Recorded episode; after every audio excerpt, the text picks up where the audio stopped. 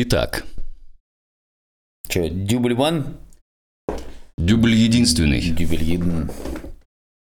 Стулья подскрипывают. Начнем-ка мы обсуждение того, что никогда не обсуждалось. Импровизация. Импровизация в театре, импровизация в жизни. А, Импровизация в артели. Импровизация в артели с папой Карло. Будем стругать в первую очередь из себя, а, из своих заготовок, а те, кто желает, он уже подключится и будет работать над собой сам. Ну, разумеется, а, без твоего а, интенсива, без твоей, без твоих лекций, без твоих обучений по импровизации, наш эфир бесполезен. Ну, Он да, больше дополняет. Я хочу сказать сразу в первую очередь вот о чем, что э, импровизация, о которой мы будем говорить здесь в эфире, вообще в артели Папы Карла, это конкретная импровизация, которую даю я, которой обучаю я на базе театра импровизации The Impro. То есть про то, как там в мире оно происходит, у кого как что, я не отвечаю за это и понятия не имею, как там что происходит и какие влечет за собой ну, последствия, да. Ну, то есть, чему они там учат, я понятия не имею, не знаю. Я говорю лишь о том, что даю я. И могу поэтому объяснить, почему я это даю. Хорошо, а что тогда в свое время было, было катализатором э, твоей деятельности в импровизации? Потому что я помню, как только вы начинали, ну, не прям как только начинали, какие-то шоу у вас уже были, я присутствовал на них, э, это по кабакам, всяким по пивнушкам э, вы пробовали. Еще, наверное, на каких-то мероприятиях пробовали. Вопрос, почему импровизация тебя-то зацепила? Почему именно она? И откуда это взялось? А, Ну, прикольный вопрос.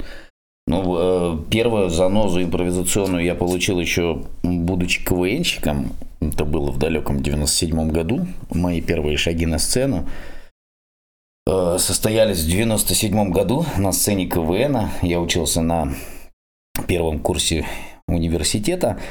А, и вот в КВН был такой конкурс «Разминка».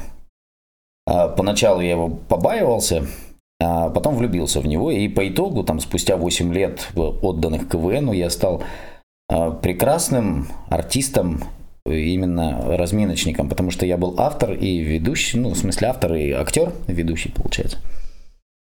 Но вот именно в разминке надо было очень быстро отвечать, подбирать ответ под вопрос. И тогда я получил свою первую занозу вот этой импровизации. Потому что это в своей сути это была текстовая импровизация. Хорошо, но что зацепило именно? Почему ты на ней остановился, заострил внимание прям такое? Тебя... м, Меня, допустим, при- привлекает вот эта напряженная ситуация, где э, внимание, концентрация работают на пределе. Это дает своего рода такой кайф. Ну да, адреналинчик. да, адреналин есть. То есть именно вот он тебя зацепил, адреналин. Ну, нет, цепанул-то не сам адреналин. Ну, то есть для адреналина я могу на сноуборде прокатиться, и, ну, будет адреналин, или там в сплав отправиться на байдарке в одиночку, и тоже будет адреналин своего рода. Но э, в импровизации надо понимать, что это вообще такое. Это в художественном смысле импровизация – это создание художественного произведения в процессе его исполнения. Ну, по-другому я называю в момент его исполнения, потому что э, длина, импров- ну, есть разные формы импровизации, и длина от этого зави- ну, разнится. То есть можно создавать сюжет небольшой, там, минуты на три. КВНовская импровизация в разминке – это один вопрос, один ответ. Ну, то есть краткая, да, совсем краткая форма. Тычковая. Тычковая, да, такой болтик воткнул и ушел. Вот. И Насколько мне известно, э, Тычковая тебя сейчас не привлекает. Такая, ну, нет, конечно, я в принципе-то от этого отошел тогда, когда я в шестом году, в 2006 попал в немецкий театр. Я же после КВН, ну, конечно, я побывал автором, ведущим телепрограмм и так далее, там все вот это. Но потом-то я попал в театр, и то есть как актер я состоялся уже там, я там дообтесывался.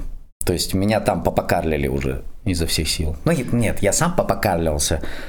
Потому что есть те, которые свободно и так продолжают жить в театре, не допопокарливаясь. не доотесываюсь. А я, конечно, ну, продолжал работать над собой. Вот. А сейчас отвечу на вопрос, почему что цепануло в импровизации. Сам вот этот момент создания художественного произведения в момент его исполнения. То есть момент моментальности означает, что это происходит в режиме здесь и сейчас. Ну, основа того, э, основа всего этого – это созидание. Основа, да. То есть э, мы же в импровизации создаем что-то, чего еще никогда не было. Первое, чего еще никогда не было. Второе, чего никогда не будет больше. То есть это такой вот как расцветающий цветок. Вот он только пророс, да, из ростка из семени росток этот пророс, вот он там листочки появились, вот появился бутон, вот он вызрел, вот он раскрылся, этот бутон, все насладились его красотой, а потом он что делает? Увядает. Он вянет, да, он вянет и он умирает. И мы должны понимать, что конкретно этот цветок умер, и в нем уже изменить ничего будет нельзя. То есть отношение от этого повышается, ну то есть важность этого процесса, она повышается, потому что ты ничего не сможешь больше изменить вот в этом конкретно сюжете. И весь вот этот комплекс вот этих ощущений, он меня и цепляет в импровизации. Ну, острота, да, то есть адреналин, да. Потом, то, что необходимо обладать определенными навыками, чтобы это получалось чтобы созидание это получалось. Нужно понимать, какие законы драматургии, на чем все это строится. Мы же, мы же не просто болтовню устраиваем на сцене, там, длиной в полтора часа или там длиной в 10 минут. Там же законы драматургии, это же важно. Важно, соблюдая их, создать сюжет. Но до тебя м, тоже были эксперименты с импровизацией, и в том числе и знаменитых драматургов, э, насколько мне известно, это Станиславский. Ну, а не, не драматургов, скажем так, мастодонтов, театралов, ну да. Да. Они, они, они как-то подстегнули тебя к этому или нет? Ты знаешь, они, когда я изучал уже плотнее э, все то, что русская театральная школа наворотила в рамках театральной импровизации в начале 20 века, в начале, ближе к середине 20 века, оно мне доказало, что я иду в правильном направлении. Вот что оно сделало. Потому что, ну, конкретно какие-то наработки я у них не брал. Назвал свой театр импровизационный театр номер один, а, ну, кратко это The Impro, да, я в семнадцатом году.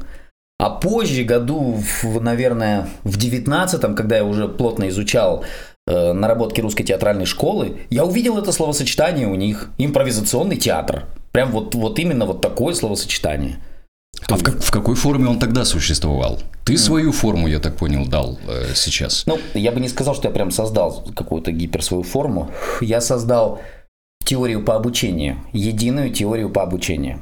То есть до этого никто этим не занимался. Занимались, да. Но вот прям свести все это воедино, я не знаю такого. Потому что в конце 20 века Товстоногов, да, ну, известный театральный деятель, в конце 20 века он заявляет, что феномен импровизации до конца не познан. А я сейчас говорю, что познан. То есть теперь все пазлы, то есть все части пазла на месте. Все, теперь все понятно, как это работает. Теперь все познано. Но они, они нарабатывали, они работали в этом, конечно. Да и в принципе импровизационная импровизация родилась э, раньше, чем люди писать научились. Ну, то есть, э, первые артисты, они импровизировали. Но мы же понимаем, что у тебя импровизация, она не только для театра, она для всего, для всего, что окружает нас. Это уже позже я разобрался, когда я, когда я сводил воедино, ну, вот это знание, когда я преподавал, и появились вот эти первые артисты, первые ученики, которые, пройдя вот эту школу импровизации за импро, э, спустя год они подходят ко мне и говорят, слушай, Фил, я здесь применяю все, что ты говоришь, ну, на сцене, отрабатываю свои какие-то навыки, а у меня параллельно там жизнь за забором начинает меняться. Что происходит? Это в каком году было? Сколько театра уже было лет? Ну, матч мы запустили в девятнадцатом, по-моему, году. У меня нужда была резкая в артистах, и поэтому я создал форму, благодаря которой я мог создавать импровизаторов. И матч существовал в 19, наверное, году. Ну и это отбор был, да, таким образом? Отбор сильнейших для шоу. Нет, это в принципе дрессировка была. Не было цели отобрать, сколотить команду мощную. Я цель... имею в виду Анну, Володю и еже Аня, с ними. Аня пришла через импроматч. Володя пришел сначала в труппу, в труппу The Impro, и там он с нами обтачивался, а потом он уже вкусил импроматч. Ну, то есть он уже туда маститым импровизатором попал. Ну, и насколько мне известно, у Володи уже был опыт с КВН, опыт со сценой. У него был. У него был опыт с КВНом, ну, то есть а, как характеризует мой мозг в театре Лермонтова, что у тебя очень гибкий мозг. То есть гибкий мозг. О чем это говорит? О гибкости. Потому что в основной своей массе актеры театра, они ну, весьма такие статичные. Ну, mm-hmm. не гибенькие. Вот так выучил, так делаю. Все, больше никуда не смотрю, ничего больше не, не хочу. Так нормально. А меня называли гибкомозговый. Поэтому Володя, который а гибкость мозга мою мне как раз КВН и дал. И когда Володя пришел в The Impro, и у него стало получаться, ну, со временем, понятно, не сразу, когда он пришел в и у него стало получаться, конечно, в этом большую роль сыграл когда-то его КВН. Он, у него небольшой опыт в КВНе. Театра у него вообще нет. Театрального опыта нет у него. У кого есть вообще театральный опыт из... Э, у какого количества, скажем так, учеников за весь твой период э, был театральный опыт? А, в этим летом, летом 22 года мы проводили, не помню какой уже номер, турнир, 14 турнир, что ли, импроматч. И вот там а, ко мне попали пятеро студентов третьего курса театрального института, мне их театр дал, а, с тем, чтобы я их надрессировал еще и по импровизации, чтобы их актерское приподнять, то есть чтобы поднять их актерское мастерство, чтобы их поднатаскать. И мне пришлось их в какой-то мере переучивать, где- где-то открывать им глаза на что-то, где-то раскрывать их индивидуальность, а не кирпичность вот эту, да, шурупность. Заметил ли ты изменения в них? Э, да. Ты же с ними работаешь. Да, разумеется. Эм, что ты э, можешь сказать? Ну, может быть, о каждом из них, если ну, есть желание, да? Ты знаешь, ладно бы я сказал, что я заметил в них изменения, я-то заметил. Важно, что они сами оценили, что «А, да ну нафиг, как мы изменились». А руководство? И те, кто их ведут там в, э, на курсе в театральном институте, их педагоги, они тоже заметили, что они стали более открытые, более м, рисковые, скажем так, в, в нужной мере наглые, то есть, а импровизация, она дает эту, это решительность, это твой огонь, который импровизация раскачивает, она дает вот эту нужную наглость. Это вот наглость КВНщика, который может подойти в лицо вот так вот зрителю в 5 сантиметрах, рассказывать какую-нибудь шутку, и причем щи держать абсолютно серьезные. Ну, то есть, это КВН дает такую наглость. Вот, они вот это все обрели, они стали легкими, они подняли глаза наконец-то, они до этого все ходили и копали глазами пол. То есть вот они даже играют в театре Лермонтова, вот они там на сцене, играют в спектакле «Фигаро», но посмотреть в нахалку в зал они не могут себе позволить. По какой причине, это не важно. И важен факт, что это не происходит. После курса они делают вообще все, что угодно. Ну вот сейчас мы поговорили о тех, у кого есть фундамент. По крайней мере, театральный фундамент, э, им более понятно. Uh-huh. А у остальных, вот обычный человек с улицы, возьмем банально, кондуктор автобуса. Угу. У него нет фундамента, но он работает с обществом. Ну так видишь, дело в том, что это фундаментальные, ну то есть вот эти студенты театрального, они пришли ко мне, когда это был уже 14-й турнир. До этого вот, вот это вот огромное количество турниров, которое прошло, это там около 100 человек прошли эти, тур, эти турниры. Около 100 человек обучились этой импровизации, уже импровизировали. Все это были люди с улицы. Ага. Вопрос, вот я, почему вот, возникает? вот я и хотел спросить, а разница насколько сильная между театральным фундаментом и без театрального фундамента? То, как они импровизируют в итоге, да? Да. да. Ну, театралка, конечно, дает, потому что эти люди, они уже заточены чуть-чуть под публичность, под выступление, под сцену уже имеют какие-то базовые свои навыки речи, навыки физической, там, пластики сценической, и у них, у них есть куда садить. Надо понимать, что импровизация дает фундамент. То есть навыки-то у них есть. Навыки есть, а что же вы в зал не смотрите? Навыки есть, а что же вы не борзые-то такие?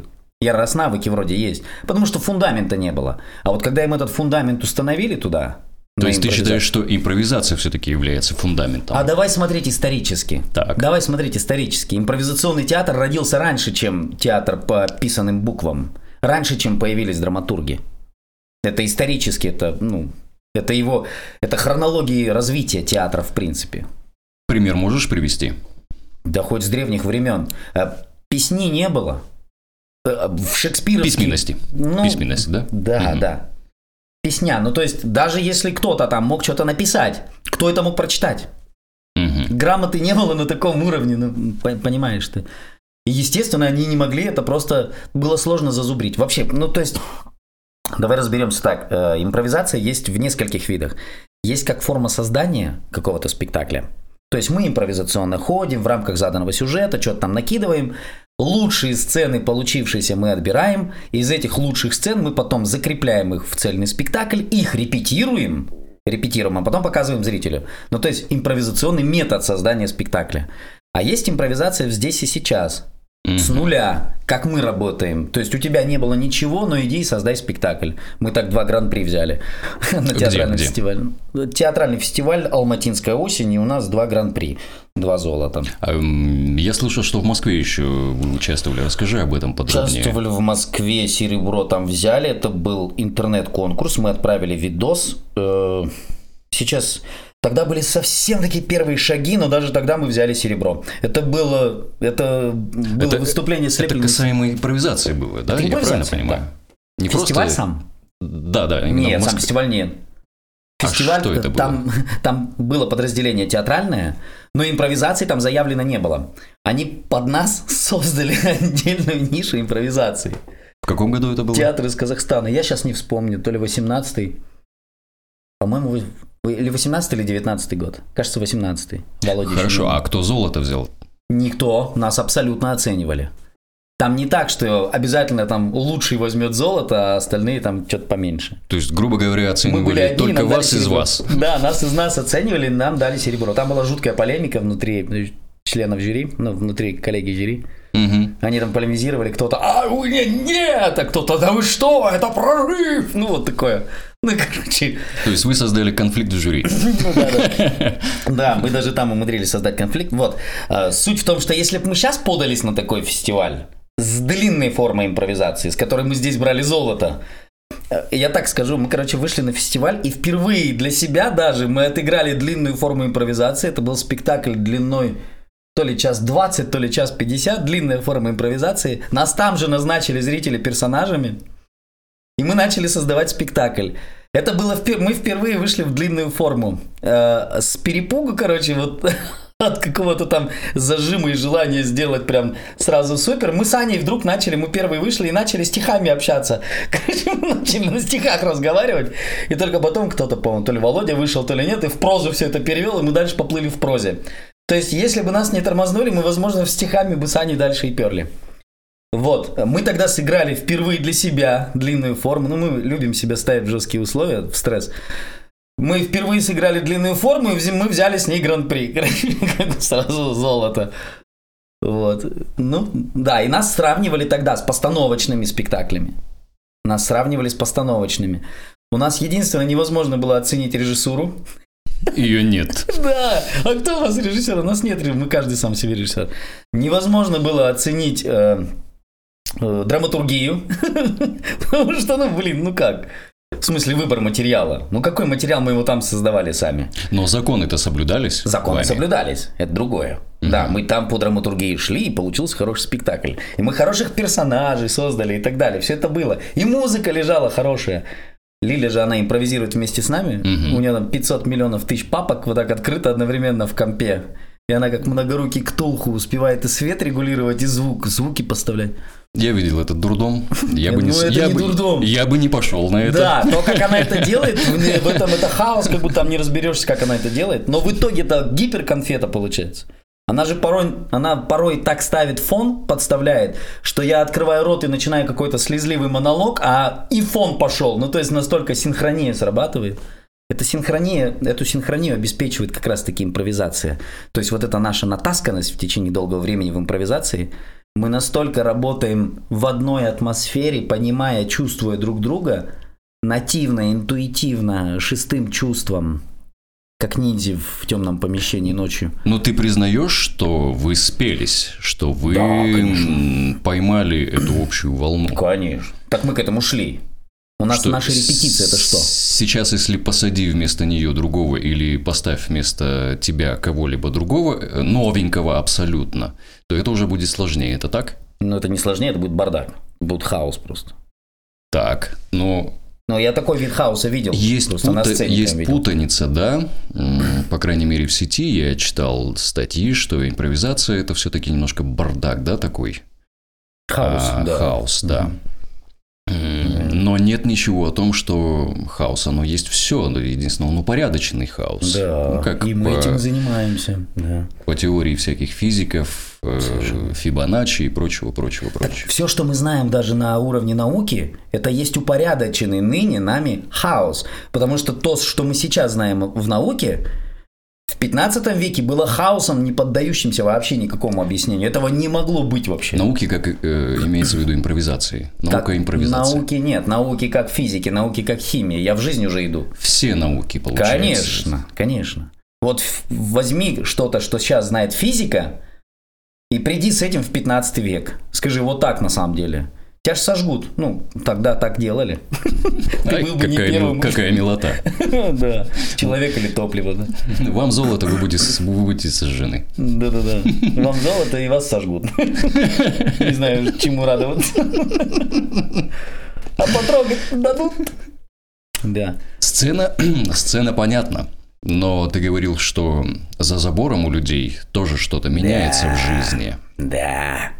И вот тогда я офигел. Но тут понятно, в театре есть драматургия, есть правила, да? Но как это теперь натянуть на повседневность? А там не надо натягивать. Ты с пониманием сценического, сценической импровизации просто взгляни на жизнь, и ты увидишь идентичность. Сразу увидишь идентичность. Жизнь и импровизация по одним и тем же законам устроены.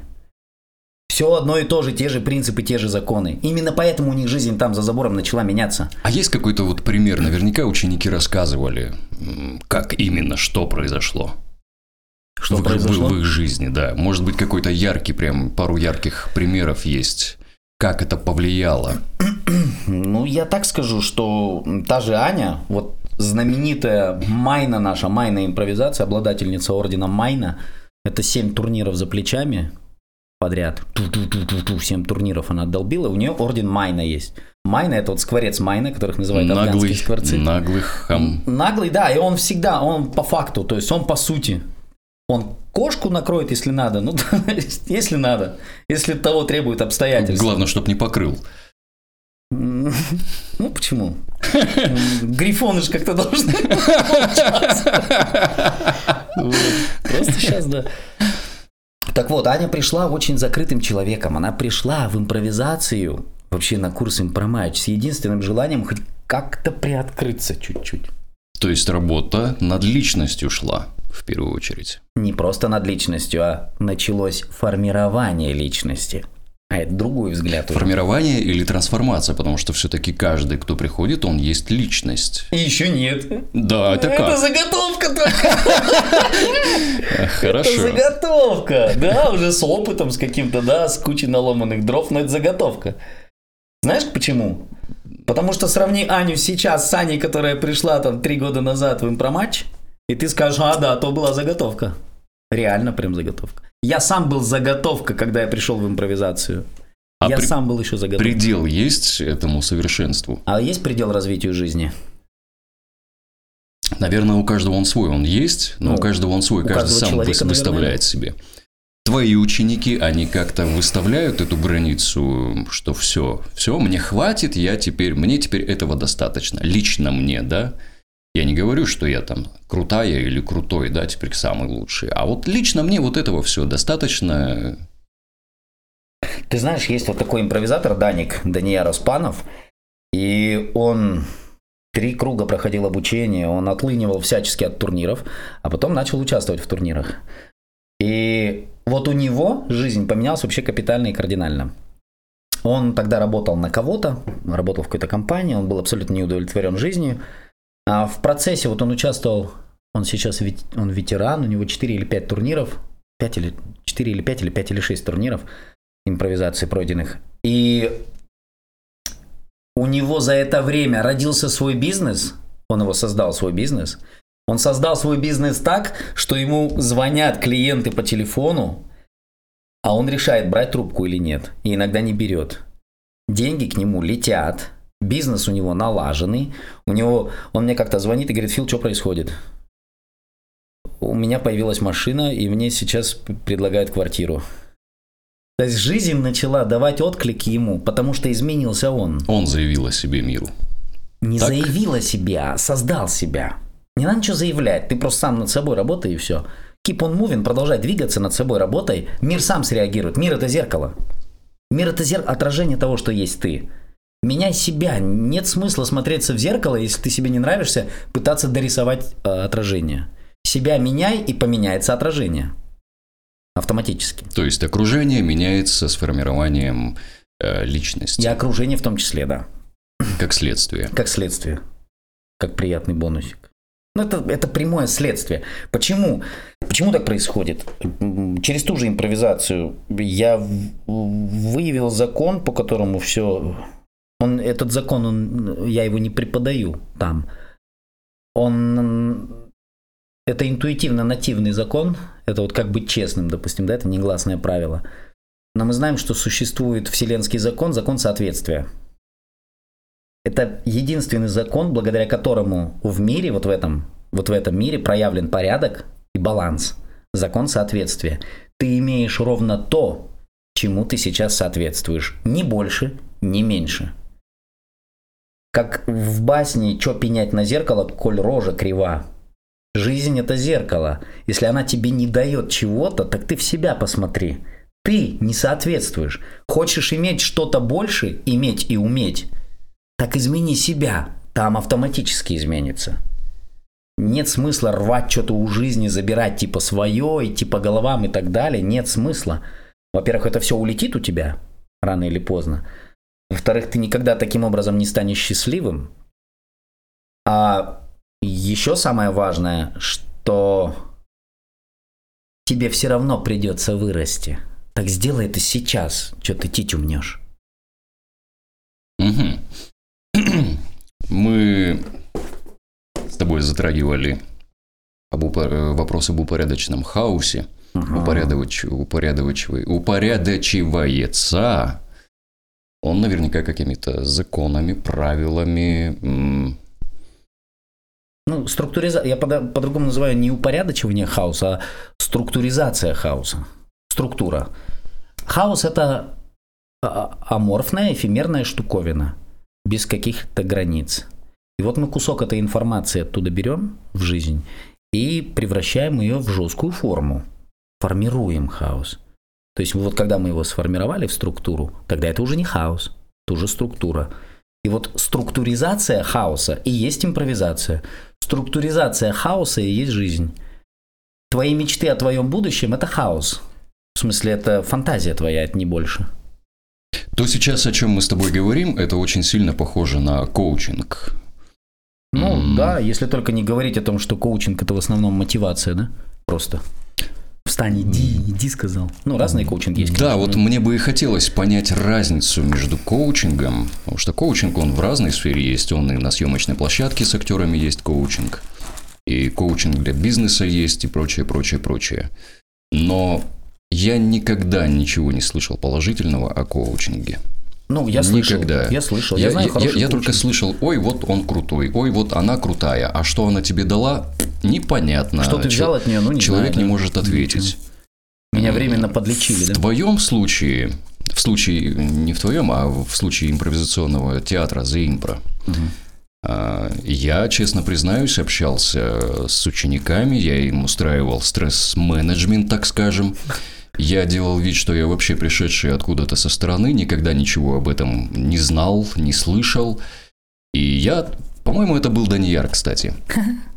Я его спрашиваю, чувак, а тебе зачем все это? Что оно тебе дает? Ну, ну, ну, дурью маетесь вы там на сцене. Ну, ну, ну вы серьезным, ну, чем-нибудь, ну, займитесь.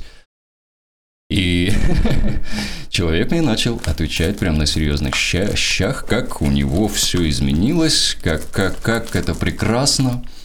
Э, он мне привел банальный, правда, пример э, касательно э, той мероприятий, где огромная публика, которая тебя знает так или иначе, и у него были зажимы, даже если человек 10 собирается, тост сказать, это нет, он не мог. Да, он да, банальщину лепил какую-то. Ну, огород просто. А сейчас, говорит, передо мной хоть две тысячи, и меня не заткнешь. Угу. Причем все складно и ладно, он говорит. И все по факту и по существу. Конечно, да. Мысль, потому что знает, что такое. Да. Это вот я лично, как бы, пример слышал такой, э, ну, банальный, но он все же был. Но что еще? Что еще? Вот конкретика какая-то, вот конкретики хочется, что у людей менялось. Прям помимо бизнеса, да. Сейчас расскажу. А, а, жизнь, жизнь наша многогранна, да, это не только бизнес, это и личная жизнь. А, Социальная сфера, да. Да. Как там дела обстоят? Ну, вот смотри, основные траблы в жизни возникают в связи с кривой коммуникацией. Ну, то есть мы с тобой коммуницируем сейчас, и мы коммуницируем довольно нормально. А если там тебе в магазине наступили на, на ногу, ты начинаешь, ну, это называется типа охранять свои границы или оберегать, ты начинаешь хайло открывать в ответ, да? В ответ на это. И возникает просто стресс, возникает, скажем так, негативная конфликтная ситуация, которая потом во что-то вырастает. То есть нарушенная коммуникация. И в жизни, в социальной, в семейной и так далее, что приводит, что приводит к разводам? Не сошлись характерами в смысле? В каком смысле не сошлись характерами? Ну, мы все разные, Не да. научились коммуницировать, да. Как мы можем сойтись характерами? Мы все разные. Мы, каждый из нас э, индивидуальность. Ну, кто-то не раскрытая еще, кто-то раскрытая, но мы все индивидуальности, мы все разные. То есть ваша импровизация дает возможность слышать друг друга, принимать, понимать. Наладить и коммуникацию. Решить решить. Недопонимание. Смотри, я объясню, я объясню таким образом. Э, в, в основе всего того, что меняет жизнь потом по итогу, лежит конфликтология. То есть конфликт – это зерно, из которого произрастает любая драматургия. Конфликт, ну, в смысле, я не говорю, что драка, да, конфликт. Да, конфликт, разные виды конфликта бывают. Да, Понимаю. Да, бывает конфликт с внешними обстоятельствами, там, стужа, зима, а мне надо дойти вон туда. То есть это конфликт, когда внешние обстоятельства, и я с ними борюсь.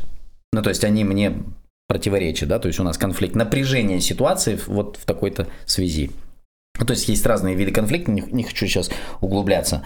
Так вот, мы на импровизации, уж поскольку мы работаем четко по законам драматургии, мы учимся создавать этот конфликт, выявлять, находить, раздувать, превозмогать, решать и хэппи-энд.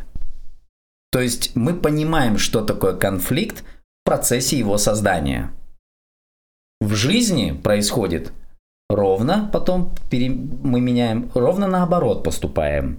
Мы видим, что зарождается конфликт, и от нас зависит раздувать его дальше, доводить его до какого-то апогея, до катарсис, вот это, кульминация, чтобы бабах произошел. Или погасить его прямо там же. Ну вот смотри, решение конфликта. А, здесь, наверное, путаница, да, у людей. Она и у меня была в свое время. А, наверняка тебе известно выражение «синдром хорошего парня». Да. Вот где эта граница между э, между импровизатором, да, который решает конфликты, и между этим хорошим парнем, который... Э, Пытается всем угодить? Да. Для да. всех быть хорошим? Да. Так у, у парня проблема-то в чем вообще? Давай разбираться. Парень всем хочет быть... Э... А это, это то, что он делает. А почему он это делает? Почва для этого где? Потому что он считает, что он не хороший для всех. И он пытается то быть максимально хорошим. То, что он пытается, это другое. У него сейчас, в right now, здесь и сейчас, у него проблемы с самооценкой. Он себя оценить адекватно не может. У него она либо заниженная, либо завышенная. И это приводит к тому, что я, ну, как правило, если я хороший парень, то это у меня заниженная Занижено, самооценка. Да, да. да. Если у меня завышенная самооценка, то я с какого-то перепуга начинаю себя считать крутым вдруг, короче, и что-то начинаю кому-то заявлять. Ну, корона такая выросла на голове вдруг. Так вот, где эта граница между хорошим парнем? Сознание и эго. Так. И вот тут уже мы копнули вообще, да, важную тему.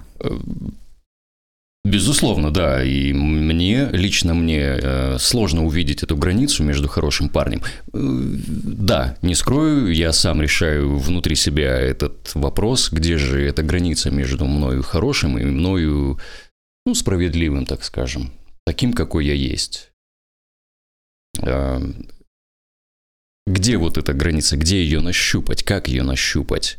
чтобы не быть чрезмерно мягким, но в то же время и не слать всех э, в пешее эротическое путешествие при первом же желании. Ну да. Ну, видишь, тут, когда психологи работают с людьми, и с людьми, как правило, работают как раз-таки в поле самооценки, вот, э, они им, как правило, подравнивают самооценочку, и человек не начинает посылать кого-то в пешее путешествие, либо сидит долдонит себя, я нормальный, я нормальный, я нормальный, когда она заниженная, да, у него, ну, чтобы хоть пойти, хоть что-то сделать. Мгм. Но это все временный эффект, это как сбивание температуры. Суть знаешь в чем? Э, Расскажи В том, подробнее. что вся психология базируется на психоанализе Фрейда, а в определении, ну вот, Фрейд когда-то создал психоанализ. И он определил эго как я человека, осознающее себя. Для того, чтобы там потом распределить, в чем бардак и в чем не бардак, в чем проблемы, он э, создал кучу всяких разных эг, ид, эго, альтер-эго. И лично я в универе, когда еще учился, то ли это была философия, то ли это уже была, были основы психологии, но не, в этом суть, а суть в том, что я не мог разобраться в этом бардаке. Я не мог разобраться в этом бардаке. Возможно, кто-то существует, кто-то живет, наверняка кто-то живет, и он разобрался в этом бардаке. Может быть, он создал себе некую иллюзию, ему кажется, что он разобрался, на самом деле нет, не разобрался. Но я задал себе вопрос, когда создавал как раз все это знание, о том, что а, если эго – это я человека, который осознает себя, а чем тогда сознание занимается? Если у нас себя осознает эго, сознание это что тогда делает? И в итоге я противопоставил их друг другу. Есть сознание, это светлая сторона я человека, и эго, это темная сторона я человека. Вот так мне проще. Ну, эго кто вообще придумал слово? Греки? А психоанализ и всю философию, и потом дочерние философские науки создали немцы, разумники. Расскажи подробнее об эго. Это далеко не всем понятно, я тоже над этим долго пытался разобраться. Я, да я тебя понял. Ты знаешь, мне очень сложно было дефиницию точную дать эгу.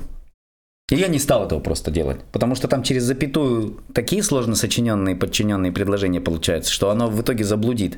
Мне же все знание построено таким образом, что, ну, все знание по импровизации, оно легкое для усвоения, там все по полочкам разложено очень легко, простым языком, без кучи терминов. И я просто вывел вот сознание и чем оно характеризуется, каким образом оно проявляется у человека. И есть эго, и каким образом оно проявляется у человека. Эго и сознание – это две стороны одной медали. Две стороны «я» человека. Темная сторона и светлая сторона. От тебя зависит, какую выбрать. Ну, то есть тебе шепчет эго, и тебе говорит сознание. И ты выбираешь просто между этим. Просто основная суть эго, проблема эго, в том, что эго, почему оно все знает всегда? Оно знает, как лучше страной управлять эго. Оно лучше, ну, знаешь же, кто лучшие правители странами? Да, таксисты. Таксисты. Верно, таксисты. Они всегда лучше всех знают, как вообще страной управлять. Но почему-то они таксисты. Но есть еще бутылочка водочки на кухне. Она тоже специалист Ну, достаточно высокий. Это важный допинг, который да, помогает Да, управлять страной на кухне. Короче, да, сидя на кухне. Так вот, почему так происходит? Потому что там иллюзии. Эго базируется на иллюзиях по поводу себя. Когда человек говорит, вот ты его спрашиваешь, ты кто? Как провести этот анализ, чтобы понять, это иллюзия или это реальность? А, Ну, во-первых, э, сознание существует, включается на, определ- на определенной частоте колебаний головного мозга. Это альфа-частота. А вот как это почувствовать? Ой, это надо специальный тренинг провести. Э, это надо И тренинг. твои тренинги, насколько мне известно, они как раз-таки направляют, да? Да, есть прямые... Они не решают проблему человека, они направляют к решению. Они дают рычаг. Мгм. Я поэтому дефиницию-то и не даю. Мы все индивидуальность. Вот войдешь в свою альфа-частоту и сам на нативном, интуитивном уровне поймешь, что такое, когда ты в сознании. То есть ты даешь инструмент, при помощи которого Да. я сам над собой могу работать. Никакой психолог мне не поможет в этом случае. и Только при этом я ты сохранишь сам. свою индивидуальность и ее раскроешь. Тебе не дадут кучу шаблонов, других шаблонов поведения. Вот ты по одним жил шаблоном поведения, тебе сказали, эти шаблоны не очень, вот эти возьми шаблоны поведения. И ты по ним начал жить. Ну да, деньги вроде появились, счастье не появилось, но как-то полегче вроде стало. А вот у вас обучались, если я не ошибаюсь, э, и коуч-специалисты, и, И йоги. психологи, У меня- йоги, да, еще? У меня, короче, а, один йог, десятилетний стаж в йоге, прикинь, 10 лет в йоге, он шлындал по Индиям, короче, везде все сделал, уже все успел. Он такой йог-йог, прям йоу, йоу-йог. И он что заявляет после, тогда это еще был марафон, поменять сценарий жизни, и он, пройдя его, говорит, я за 10 лет в йоге не мог найти ответы на эти вопросы. Йога построена на древнем восточном учении, по сути. Но люди не бросали свою деятельность после того, как у тебя... Нет, зачем? Они ее, продал- они ее понимали по-другому, под другим углом. Во-первых, они себя там находили. Они же как-то туда пришли зачем-то. Ну вот недавно одна тетушка заявила, она после интенсива, ты знаешь, говорит, я сейчас поняла, что вся моя жизнь в медицине была зря. Я туда пришла только из-за своей короны. То есть я корону снимаю, и мне там делать нечего, мне неинтересно. Меня там не жжет. Вот если мне надо будет что-то доказывать всем и так далее, вот эта вот история, эгоистическая история, эгоцентрическая, тогда, тогда мне там, ну, типа, как-то сидится, и я готова, изнуряя себя, там, что-то достигать. А как только я корону снимаю, мне хочется заниматься другим. То есть она 50 лет своей жизни занималась не тем. Ну, не 50, ладно, там, поменьше. Так, и что, а что с ней произошло? Ну, что сейчас она будет бро- менять. бросила это все? Ну, она не бросила еще. Ну, во-первых, она уже близка к пенсии, и сейчас будет увлечение находить другое. Не, не только увлечение, возможно, сферу деятельности. Сейчас через сознание, а сознание, имея связь с духом, оно тебя приведет к твоей сфере деятельности. Вот меня когда-то отдали на, в юризм. Я же юристом не стал. Ну, в смысле, я доучиться-то доучился. Но юристом я не стал. Я стал актером. Почему? Да потому что это надо было рассмотреть раньше. Если бы я сознательно подошел тогда к тому, кем я хочу быть, какие проявления вообще во мне ведут меня к чему, я бы понял, что я актер. Но я где-то там интуитивно подозревал, но потом по факту просто папа от этого отмахнулся. Я не гноблю сейчас родителей, сейчас дело не в этом. Они делали максимум того, что могли, и это хорошо. И спасибо им. Тут суть в том, что если тогда разглядеть было бы, то я бы сразу пошел в актерское. У меня, конечно, не было бы этого пути, и я бы, не пройдя юризм, не получил в голову такой структуризации законодательной, чтобы потом шутки делить на гипотезу, диспозицию и санкцию, да? Формула шутки, гипотеза, диспозиция и санкции. Да, это формула любой шутки. В любой шутке там лежит гипотеза, диспозиция. Бывает просто гипотеза, санкция. Вот диспозиция это как подбивочка такая. И это э, и в коротких формах, и в, В любых. средних, и в длинных. Ага. В тычковых так тоже. Ну, тычок, добивка, это и есть санкция. Ага, все ясно. Ну вот. Так, то есть этого бы не было во мне, но я бы занимался уже давно тем, к чему ведет меня моя душа. Понятно, я бы не прошел всего этого пути, я бы не вывел это знание, да. Тут дело, дело в том, что у меня так сложилось, я счастлив, что у меня сложилось так. Что меня в юризм отдали, там я 8 лет получал высшее образование в двух универах, я там играл за кучу университетов в КВН и т.д. Суть не в этом, суть в том, что я потом еще зубами достигал своего актерства. И уж, коли я не получал специального образования актерского, я был вынужден стать самоделкиным, ну то есть сам себя создать. Да, по книгам, да, по канонам, да, хвала мастерам театральным, там Кати Шмейер и в немецком театре. Мой первый театр был немецкий, я на немецком играл. Мой первый выход на- театральную сцену был на немецком языке. Детектив каменного века. Ага, а ты знал этот язык тогда? Нет. И как же ты выкручивался? Ты учил, Я зубрил? его- Я его осваивал. Ну, на тот момент, да, я зубрил, но я работал с фонетистами, и я выяснял, почему какое слово где стоит в предложении, почему немецкое, э, короче, почему немецкий язык выстраивается таким образом, почему именно такая постановка Лексикон, слов. да, ты имеешь в виду? Ну, не, не лексикон, а именно вот э, не орфография, господи, что это? Лексикон, словарный запас, а тут больше именно постановка, структура почему такая у немецкого языка. Я все вот это детально изучал, там, почему «дох» должно здесь встать, там, а там, не знаю, «sich treffen», там, должно вот именно в таком порядке, а не «treffen sich». Мгм. Почему не так? Русский язык же там как хочешь меняй. А в немецком есть квадратиш практиш gut. Там четкая структура прям. Которую нельзя отступать никогда. Niemals.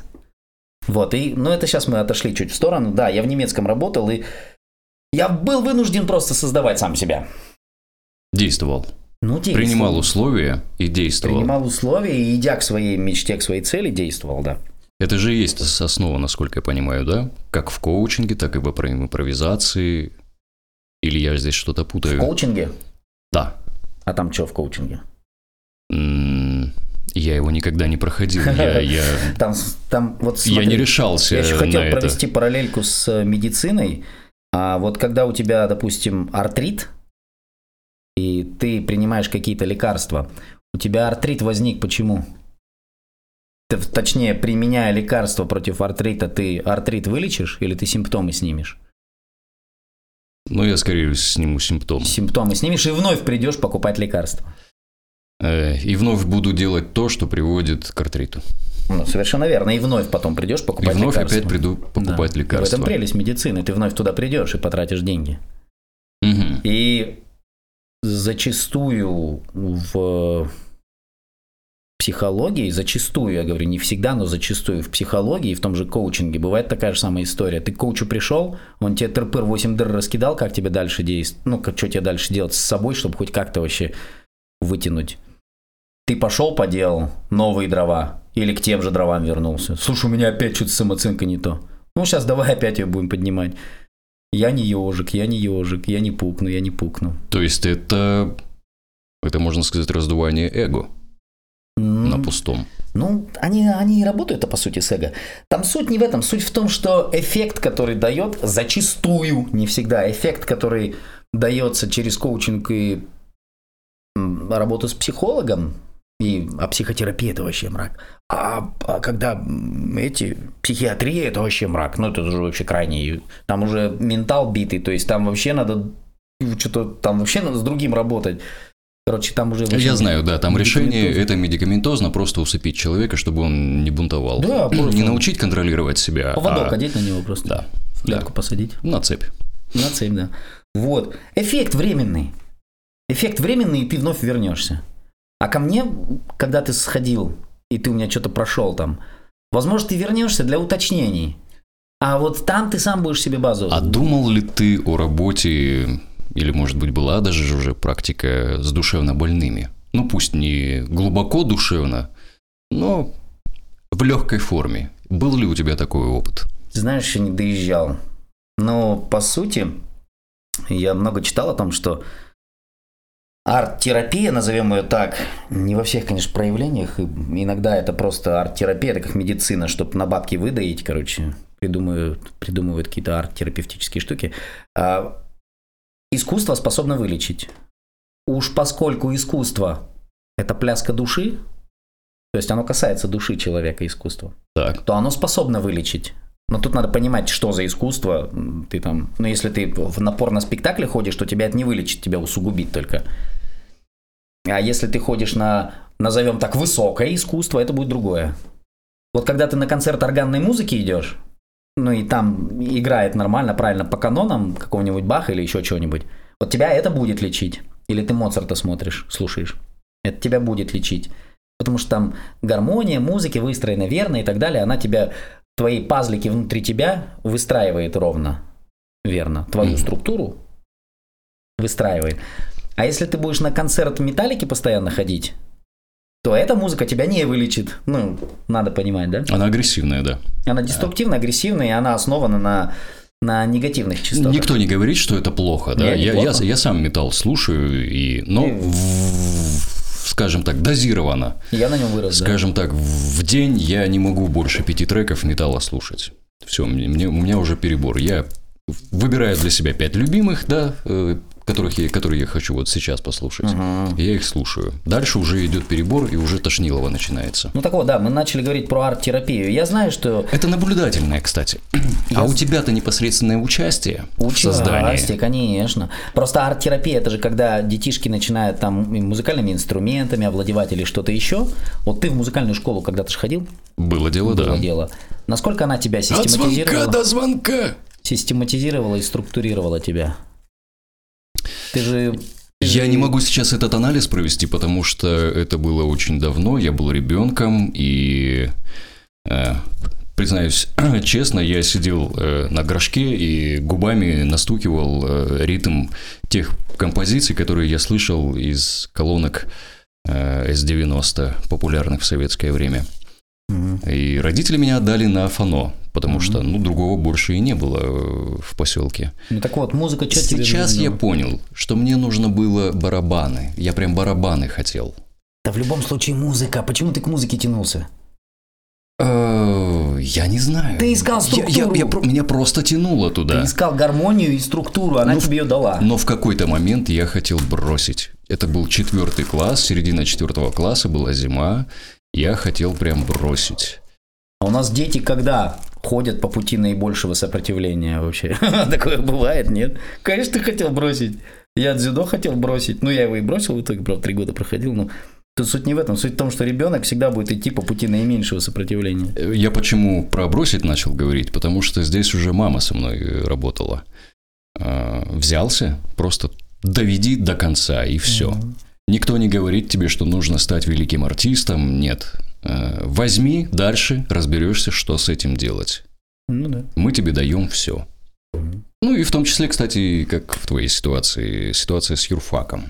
Ну смотри, мы сейчас не Аналогично. поступки, мы сейчас не поступки родителей или там, или мы сейчас Мне- выбираем мне- вот мне- мне сейчас что с этой дала? колокольни, да, пойми, что тебе дала музыка. Мне дала музыка, во-первых, это каждые полгода экзамены перед публикой. Публичность. Да. Так, еще. Э, а ты в итоге где сейчас, в какой сфере работал долгое время? Долгое время это видеопродакшн. Видео, Ну, не просто, ты же не просто сидел за компом, ты же на площадках тусил с людьми, ты же коммуницировал и так И на далее. Это же публичность. И на концертных, и на съемочных. Э, У нас была и рэп-группа в Семипалатинске. Окей, тут суть в том, что Это была отдушина, кстати, во время юрфака. Это была реально отдушина. так ты мне сейчас, вот ты сейчас этот анализ и проводишь. Ну, Так видимо, да. Музыка да. тогда в тебя заложила вообще основу вот этой вот. Ты не боялся публичности. Ты Абсолютно. уже выступал с концертами. Конечно, и у тебя бы этого трабла и не было. А не было бы у тебя тогда музыкальной школы, школы и публичность, у тебя бы аутизм какой-нибудь развился, учитывая глубину твоих разумных рассуждений и как ты, жил, как ты умеешь жить в башке у себя. Насколько полезна детям твоя программа? Иде- Импровизация. Идеально. Идеально С полезно. детьми работаете, насколько мне известно. Импроматч форма, которая применяется и для детей, и для подростков. Да, несколько групп было выпущено. Но у вас есть какие-то табу, да? Э, И для старших в том числе. Да, да. Юмор 6+, да. Э, 6 плюс. Что это значит? Это значит, что если на шоу или на матч приходит бабушка с внуком шестилетним, то бабушке не должно быть стыдно перед внуком за то, что там происходит на сцене. 6 минус просто не поймут, да, этого? Но 6 минус они неусидчивые. Бывает и 8 не могут усидеть, но просто те, кто до 6, они слишком у них там шило. Это зрители, а про участников. э, Как, как, как с ними получается, с детьми? Что у них происходит в жизни? Как, полезность, да? Какую полезность привносит импровизация? Но учитывая, что человеку в 40 лет, а мне 44, учитывая, что человеку в 40 лет импровизация может раскрыть индивидуальность, то если эта индивидуальность, механизм-то тот же самый, если Мгм. эту индивидуальность начать раскрывать в 8-9-летнем возрасте, по правильным канонам, не эго распушая, полируя, а осознанность пробуждая, пробуждая сознание, какой-то эффект даст. Да у него вся жизнь будет другая. Во-первых, он будет публично выступать. Ну вот я тебе сейчас просто пример приведу. У меня один э, пацанчик, преподавал не я. Почему пацанчик? Потому что ему было 15-16 лет. Короче, он учился, по-моему, в 11 классе. Он уехал в Москву после Алматы. И как раз перед уездом в Москву он проходил здесь курс импровизации. он постфактум очень долго с Аней списывался, Аня его вела, его группу, он списывался с ней и благодарил ее бесконечно за то, что дала ему импровизация. Что происходит? Он приезжает в Москву. Сколько ему лет было? Что-то 16, не помню. Короче, юнец еще. Да, юнец еще. Ну, подросток, но да. И он в Москве поступает, знаешь, в какую-то школу, идет учиться. И на английском языке им дают задание рассказать о том, э, о каком-то случае, связанном что-то там, как я провел лето, что ли, какой-то от себя рассказ. То есть некое такое сочинение. Но это надо было написать дома, приготовить, а потом типа у доски рассказать. Ну, это вот такое задание им дали в школе на английском. Он по каким-то причинам не подготовился, но он, придя в школу, вышел по центру класса, по центру класса, ему сказали, выйти к доске, он говорит, нет, я, я выйду вот сюда, чтобы меня вообще все видели, чтобы мне здесь было удобно, поближе с людьми. Он вышел по центру класса и начал рассказывать какое-то дичайшее сочинение. Это был монолог, созданный им там же, они же у меня форму монолог проходят, созданный им там же по всем законам драматургии. Он рассказывал о том, как они то ли с тетей, то ли с мамой э, собирались на выезд куда-то там на, какие-то, на какой-то курорт. Он создает этот монолог в режиме здесь и сейчас. Класс валяется, то есть класс ржет. Учительница тоже потрескивает, вибрирует немножко. Ну, то есть всех это просто история. Он рассказывает монолог, там минут на 8, он его рассказал, все в шоке. Она говорит, как ты это, где ты это написал, как ты так смог, почему так все получилось. Он говорит, я это, сорян, не писал, я это сейчас рассказал прямо здесь. Она говорит, откуда ты это взял? Ну, то есть, как это получилось? Он говорит, уезжая в Москву, я прошел курс импровизации там, в Алма-Ате. Она говорит, такое бывает? Да, меня там научили, как так можно. То есть, ну там все были в шоке. Единственное, что в Москве мы, конечно, не представлены, но... Но вот, вот тебе реальный кейс, да, ну то есть сейчас модно называть кейс. Вот mm реальный случай или чемоданчик э, с человеком, который вот, вот что дала подростку импровизация. Он при этом, при этом это вот сейчас мы видим его какую-то точку Б, что он смог создать, да, там возле доски. Теперь его точка А, каким он пришел, он не мог к доске выйти вообще, не то что на английский, на русский. Он не мог выйти к доске и что-то начать рассказывать. Он, у, него, у него стоял плагин «Нельзя». Нельзя прям. Он не мог этого сделать. У него была куча всяких психологических зажимов, всякой фиговины. Я сейчас вот с нынешней колокольни э, понимаю, о чем идет речь. Э, ненароком ты мне напомнил э, экзамен по английскому у меня в школе. у меня был экзамен по э, алгебре, и на следующий день экзамен по английскому. И в этот же вечер э, выпускной. Вообще нормальный набор. Да? да, нагрузка была дикая. После математики я что-то так подустал, что решил, что я не буду учить английский. Что будет, то будет. Я даже билеты не читал, я темы не читал. И когда на экзамене по английскому мне достался билет э, «Расскажите про Игоря Крутого», я так, но это близко ко мне, музыка. Прям все идет ко мне. Но я ничего не мог о нем рассказать. Я им не интересовался. Да, я слушал произведения. Я знаю, что они классные. Они отличаются от большинства. А, я просто вышел и тут же сидела учительница по английскому и директор школы принимала экзамен. Я ей в открытую сказал, что я не готовился вообще ни по одному билету. Даже если я сейчас другой вытяну, я не Все факт... равно буду не готов, да? Все равно буду не готов. Поэтому, ну, что про Игоря могу сказать? Крутой мужик, но только все это на английском было. А, своими словами быстренько в двух тур предложениях рассказал. Говорю, ну, все, я больше о нем ничего не знаю. А вот что у меня было неделю назад, я могу легко поговорить. И мы начали разговаривать с ней обо всем подряд. А, после чего она даже директор была так немножко в шоке. К билету не подготовился, но получил 5. Я понимаю сейчас, о чем идет речь э, с тем парнишкой, да. да ну вот он, он еще был я, я, я, я не думал, что это, это такая распространенная да, проблема, боязнь э, публичности. Вот у меня одноклассник был, э, колодезный Александр, он сейчас хирург. У него вечно у доски в руках была ручка И он ею, ею крутил. У него руки тряслись. Вот в буквальном смысле это не дрожь была, это уже тряска была, и все над ним ржали. Ну, мы-то И это ржем. еще больше закрепляло его Да, страх. да. ну. И вот наступил этап об- обучения в медицинском институте. На- Начался этап практики. Как только он скальпелем сделал один надрез, у него прошла дрожь. Вообще. Все, ее нету. И он публичности не боится. В связи с чем произошло? Он тоже не мог мне объяснить. Он говорит, просто это как факт. Я сделал первый надрез, и у меня прошла эта дрожь. Ее теперь вообще, говорит, нету. Ну, может быть, некая там ответственность включилась или еще что-то. Необратимость. Возможно, я анализ не проводил, только как факт это воспринял. Что есть какие-то вещи, которые нас э, исправляют, пусть и неосознанно. А вот у тебя, э, Ну, вот у тебя цепанул, полная да. осознанность э, э, идет, полная осознанность А, над действиями. Да. И, кстати, вот раз уж мы за- затронули вопрос действия, да? Ну вот сейчас подожди, сейчас подожди. Во-первых, что происходит? Каким образом на курсе-то они это познают? Э, я- Теории я даю немного. Но если это не интенсив, там как бы вся теория с элементами практики.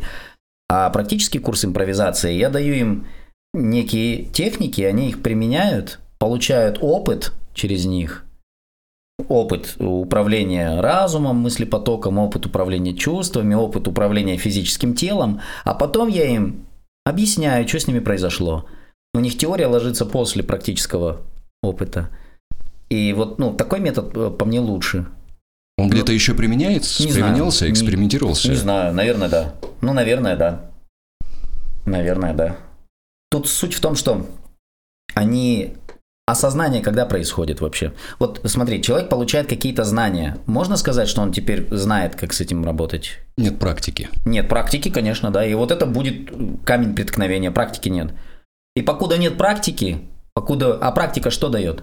Навык, наработку. Нет, не навык она дает. Навык дает многоразовое повторение, многократное. А практика дает, имеется в виду, вот ты попрактиковался, один раз практиканулся, что она тебе дает? Опыт. Мгм. Опыт. Практическое применение полученных знаний. Вместе с опытом приходит осознание. То есть сначала ты получаешь знания, а потом, применяя их на практике, у тебя происходит осознание процесса. Ты понимаешь, как механика работает, как ты при этом себя ощущаешь. То есть всю, всю вот эту гамму нюансов ты ощущаешь именно на практике. А вот когда ты уже много раз это повторил, тогда у тебя вырабатывается навык. И когда ты один раз получил практический опыт, ну, то есть нужный да, результат получил, вот тогда у тебя, только тогда у тебя возникла вера. Если я делаю так, такой-то результат получается. А вот когда ты многократно это повторил, у тебя появилась уверенность. Ты многократно утвердил свою веру, сделал ее твердой. Уверенность. Это утвержденная вера, многократное повторение. Вот. Вот что происходит. То есть почему так происходит. Поэтому я им даю, вот сейчас вот это сделайте, прочувствовали, да, вот на тебе теперь сверху чуть-чуть теоретическое объяснение, что произошло, как это называется. И впоследствии, когда я буду говорить, включай вот это, этот рычаг, ты будешь делать именно так. Дома повторять, на сцене повторять, на репах повторять, чтобы притворять это в навык. И это со всеми, и с детьми, и со, взрослыми. Да, они все вырабатывают навык. Они навыки вырабатывают. Навык коммуникации, навык управления конфликтом, что создание, что гашение конфликта. Навык восприятия. Но ты не сможешь как-то управлять своим восприятием, если ты будешь оставаться субъектом какого-то события. То есть, покуда ты будешь весь с головой вот так вот погружен в событие, ты управлять не сможешь. Для этого тебе надо объективно взглянуть на события. Но оставаясь в своем эго, ты никогда объективно туда не взглянешь. Потому что там целая гамма негативных чувств, которая тебя трихомонозит, у тебя другая чиста, чистота мозга вообще включена.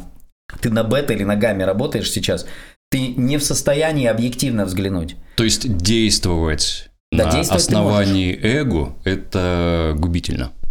Ну да, но это дает плохой результат. Нет, в смысле это можно. У нас 90% мира действует на эго. То есть Это- на эмоциях без, бездумно. Ну да, поэтому существует уголовный кодекс, поэтому существует административный кодекс, поэтому существует гражданский кодекс, поэтому все это существует, чтобы вот этих вот Закрепить наши отношения. по- чтобы урегулировать отношения между эгоистами хоть как-то вообще. Чтобы это... Э, Закон имеет какую основу? Вообще любой закон. Он носит запретительный характер. Закон- Разрешено все, что не запрещено. Да, но что это конкретно, непонятно. То есть конкретно-то переписано, что запрещено. Прям есть списки. Откуда это потянулось? Это с библейских времен, с времен, когда э, заповеди были, запрещающие то, все, пятое, Не убей, десятое. не укради и Да, прочее. вот это список заповедей. А что делать, непонятно. А потом римское общество, римское право, право же оттуда возникло, с Мгм, римского права. мгм. Это же начало всего. Понятно, там был кодекс Хамурапи и так далее, но это все вот прям вот в таком записанном виде, короче, до наших дней мощно дошедшем, это римское право. Какова была вообще причина, зачем римское право создавалось? Потому что морально общество деградировало настолько, что их надо было хоть как-то упорядочить. Хоть какой-то порядок внести. Поэтому были четкие рамки ограничений введены в виде римского права, что хоть какую-то вообще дало возможность развиваться дальше. А так бы по сю пору еще гусей друг у друга крали безнаказанно и валили друг друга бы. Потому что эгоисты все. Мгм. Потому что мне плевать на ближнего своего, мне важно, что я сейчас выкручу. Это эгоизм. Приняли текущую ситуацию и сделали деструктивное действие. И нахлобучили всех. А почему так происходит вообще? Потому что эго никогда не понимает, где его границы. Оно никогда не поймет свои границы. Поэтому эго лезет советовать, когда не просят. Куда-то лезет советовать. Лезет демократию навязывать, когда не просят. Э, Лезет мир развивать, когда не просят. Там нормально еще, ребят. Дайте им самим разобраться. Не лезьте не в свои границы, пожалуйста. Там сами разберутся. Это не ваши границы, это не входит в ваш ресурс и в вашу ответственность. Но именно потому, что эго считает своим ресурсом все, что в этом мире есть, потому что если я смогу нахлобучить, значит моим будет. Осталось только нахлобучить, чтобы сделать это своим. Это эго. Мгм. Вот эго на уровне государств сейчас. Кто у нас демонстрирует? Такой яркий представитель эго на уровне государства. Но это, пожалуй, США. United States of Demons, да, вот это Соединенные Штаты демонов. да, да. Это эго, да. Эго это, в принципе, ворота в ад. Welcome to hell. Но это политика, мы ее Ну, Окей, особо да, я тебе просто не будем. даю еще одну, еще один угол взгляда, что вот оно вот так может проявляться, когда даже на таком уровне. На уровне фирм, когда фирмы конкурируют друг с другом. Те же эго, эгоизм на уровне фирмы. Когда Слу- Слушай, фирмы- а вот учение, учение европейских там всяких школ, американских школ, я уже не в первый раз наблюдаю люди, которые пришли, прошли эти курсы, мастер-классы всеразличные. Э, У них там в программе вин-вин, и они рассказывают, ой, как это вин-вин круто. А, принцип win-win. Но, Да, да, да. но в реалии они действуют и даже озвучивают неосознанно. Э, У меня был такой прям пример недавно. Человек заявил, что бизнес – это война. Конечно. Но он учился Да по школе, где вин-вин прям преподают, да, да, а да, да, да. вертит совершенно другое. Знаешь, что эти вин-винщики делают? Они дружат с кем-то против кого-то. Им враг всегда нужен по-любому. Вот что происходит. Это, не, это вранье. Они не могут применить... Откуда они взяли? Зачем они вообще исковеркали это понятие вин-вин? Сами А. же придумали и сами исковеркали. Потому что есть навязанные другие стереотипы. Есть же стереотип конкуренции. Вот Да. э, наса- насаж- это же насаженный стере- стереотип, что надо конкурировать с кем-то. Мгм. С какой целью? Сжечь по поле соседа, чтобы у него ничего не было, а у меня было. А я продавал на рынке. Но Да. с какой целью это делается? Почему? В чем причина? Я не знаю, потому что... Захватить я- долю рынка. Я, Ну, отжать долю рынка. Я как раз таки да, отжать долю рынка, э, я как раз таки тоже вижу, вижу Но- через вин-вин, то есть с кем-то этот рынок сделать богаче, шире. Но ты сейчас по-другому смотришь. Вот смотри, А я мне, тебе говорю. а мне непонятны вот эти люди. Вот я тебе говорю, И обычная Они мразь, же обычная преподаются крыса. там, Да. преподается, да. но исковеркано. Исковеркано. Зачем они это делают? Подмена понятия. Но вопрос, а цель какая? Цель подмены Они же, понятия. они же прям уверены, когда рассказывают, они прям уверены в своей э, трактовке. Ты же понимаешь, что всего. они, что они противоречат сами себе. Да. Они, они в одном случае говорят, что надо конкурировать, И через предложение они говорят, соблюдая принцип win-win. Win-win не подразумевает конкуренции в принципе. Win-win говорит о том, что количество ресурсов и чего бы то ни было хватит всем. Не надо тут глотку друг другу грызть за это. Но ведь когда им указываешь на то, что они противоречат сами себе, Ну да. они говорят, ты не понимаешь, это другое. Да, они лгут. Они лгут. Выкручиваются, да. Выкручиваются, лгут. А кто у нас ложью занимается? Эго. Эго. Пожалуйста, вот тебе, пожалуйста, пример. Ох, сколько душевно больных-то. Ну, да, тут самый прикол в том, что науку под названием психология, психо это душа, психос это душа, логос это наука, да, психология, наука. Кто разработал? Разумники. Чем мне разумники могут про душу рассказать, объясни мне. Они же ее отрицают как таковую.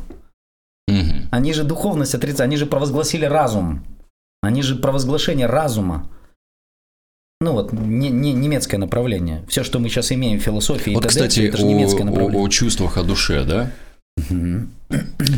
Я много наблюдаю, как эм, пытаются дать определение любви, допустим, Мгм. и всякую чушь несут, И разумную чушь пытаются Да. нести, да. м, Потому которые... что чувства не трактовали даже внутри, они не понимают, как, каково это ощущать. Под любовь подкидываются инстинкты, Да, туда все что угодно туда подкидывается, но как таковой любви мало кто понимает по факту вообще, что это такое. чувствовать чувствует, чувствует, но дать определение это Порой даже не может. чувствует. Эго любить не умеет. Мгм. Эго любить не умеет. Если ты знаешь, что такое любовь, смотри, допустим, а, мир бесконечен. Вот я говорю, допустим, Бог бесконечен. Ты же это, вот сейчас, если разум не подключать, ты же как-то это знаешь? Ты же как-то это понимаешь? Ну да. На Мгм. каком-то уровне ты же это понимаешь? Мгм. Или я говорю, Вселенная бесконечна. Мгм. Ты же на каком-то уровне это понимаешь, покуда ты разум не подключишь. Но как только ты подключаешь разум, тебе нужны разумные объяснения. Что бил- был Биг Бэнг, большой взрыв, а потом все как поперло. То есть для разума нужна точка начала, точка конца. Так. Понимаешь о чем? Мгм. А душа, дух, Бог, Вселенная, они разумному объяснению не могут поддаться. Потому что разум – это опыт этой жизни твой.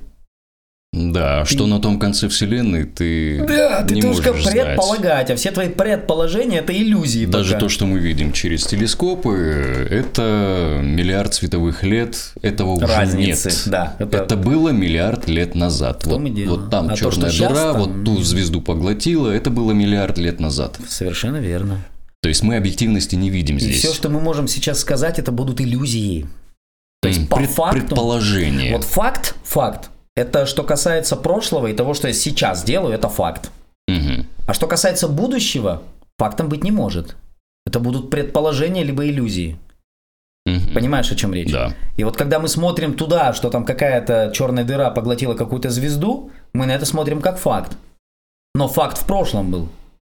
Даже не сейчас. Да, вот это факт, это случилось. Даже не вот только что вот произошло. Нет. А вот это тогда, тогда, тогда было. Да, понимаешь? Мгм. Но на все, тут суть в том, что на все это отвечает импровизация. Вот я и хотел сказать, э, вернее, хотел спросить, а, как э, импровизация формирует это? Понимание? Да, я понимаю, что это тема вообще несколько лек, нескольких лекций даже. Ну, я думаю, во-первых, мы вот этим не ограничимся, этими разговорами, но... Но оставим это на потом, да. Не-не, нет, я имею в виду, что мы этим не ограничимся, но насчет импровизации я могу говорить часами, и аспекты раскрывать, и углы взглядов и так далее. И все, все там чувства. Вот сегодня я писал, допустим, выпустил пост в Инстаграм про злость. Про злость. Э, Когда я пишу пост, я предварительно, естественно, изучаю, что есть в сетке, что там кто сказал, когда. Мне это важно. И вот про злость, допустим, что говорит один психолог? Он говорит, что чувства вообще, они как бы, ну это наше чувство. Вот если это злость, то, короче, она нормальная. Вот, ничего с этим сделать мы как бы не можем, потому что это, это как бы, это биохимический процесс в нашем организме. Это, это какая-то наша психофизика, мы на это никак не можем повлиять. А я тебе как актер говорю, что через физику я могу повлиять не то, что на чувственный ряд, у меня химия в организме изменится через мою физику, потому что за, зажатие определенных мышц создает определенную вибрацию, которая называется чувство, и которая подается туда, в мир. Мы же со сцены через чувства работаем, мы же работаем чувствами через чувства людей. На мысли поток это влияет. Как мысли поток влияет на мое тело? Вот я начинаю грузиться какими-то идеями, мое тело сжимается. Сжатие любое, ну то есть в точку, когда уходит, как черная дыра, это смерть. А если я рас, расширяюсь, то я живу. Понимаешь, какие аспекты? И вот они там говорят, что это не поддается. А я здесь говорю, что поддается. Более того, они говорят, что не поддается, а я знаю, как сделать так, чтобы поддавалось. И делаешь. И знаю и делаю, да. Ну, То есть они могут, в самом начале мы это разбирали, как оно они могут повлияло. продолжать говорить, что не поддается. А суть в чем? В том, что психо не всегда и не везде может поддаться разумному объяснению. Психо – это область духа, души и сознательной работы. Потому что именно сознание обеспечивает связь с, с душевной, скажем, или с духовной твоей стороной. Ну, скажем так, упорядочивает этот хаос эмоциональный, да? Дает возможность ощутить и понять.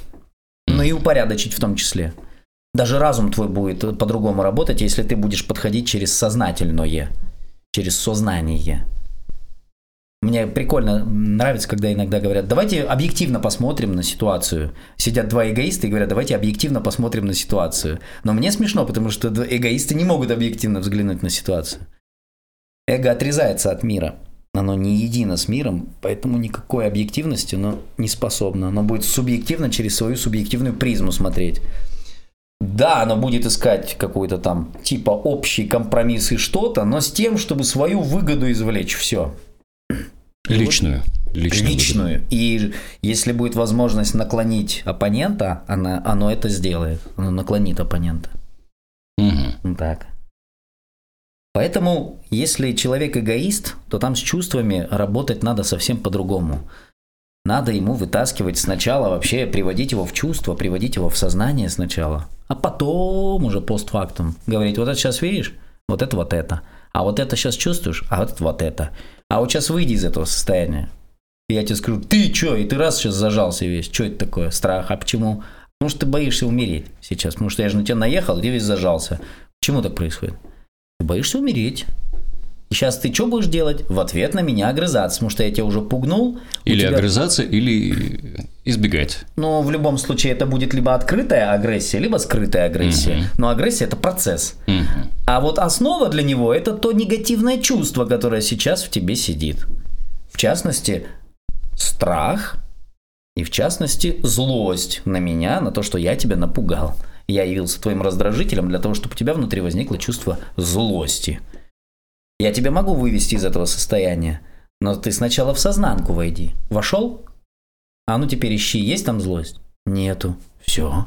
А теперь давай, вычисляй, почему эта злость возникла. Разумную работу проводи, анализируй, анализ подключай. Потому что я тебя пугнул, но ведь на самом деле я... это была игра, Мгм. и ничего такого по факту не происходило, да. И все. Если ты просто в сознанку вышел, злость потихла, утихла, а потом ты дальше куда-то пошел и опять в бессознанку попал, она опять возникнет. Потому что чувства имеют такую характеристику, как длительность, в отличие от эмоций. Чувства они длительные, устойчивые более.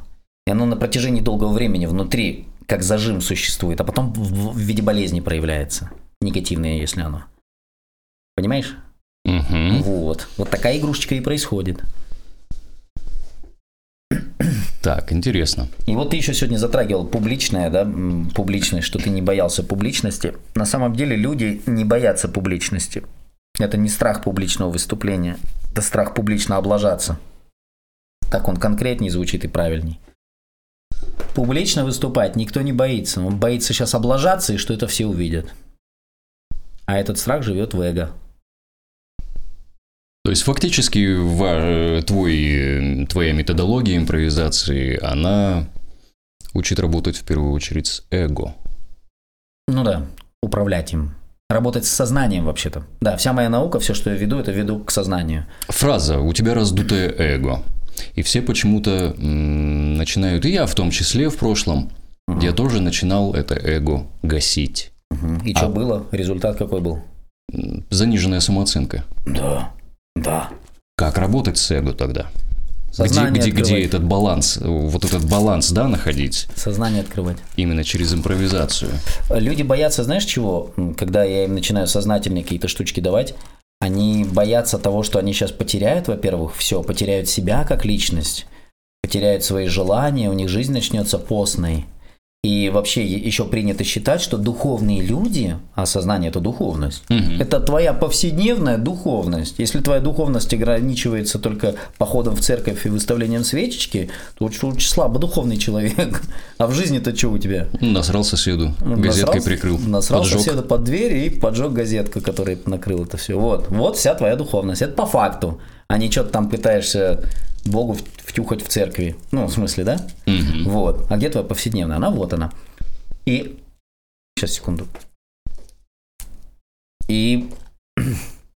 Господи, о чем мы говорили-то? Тупое сознание.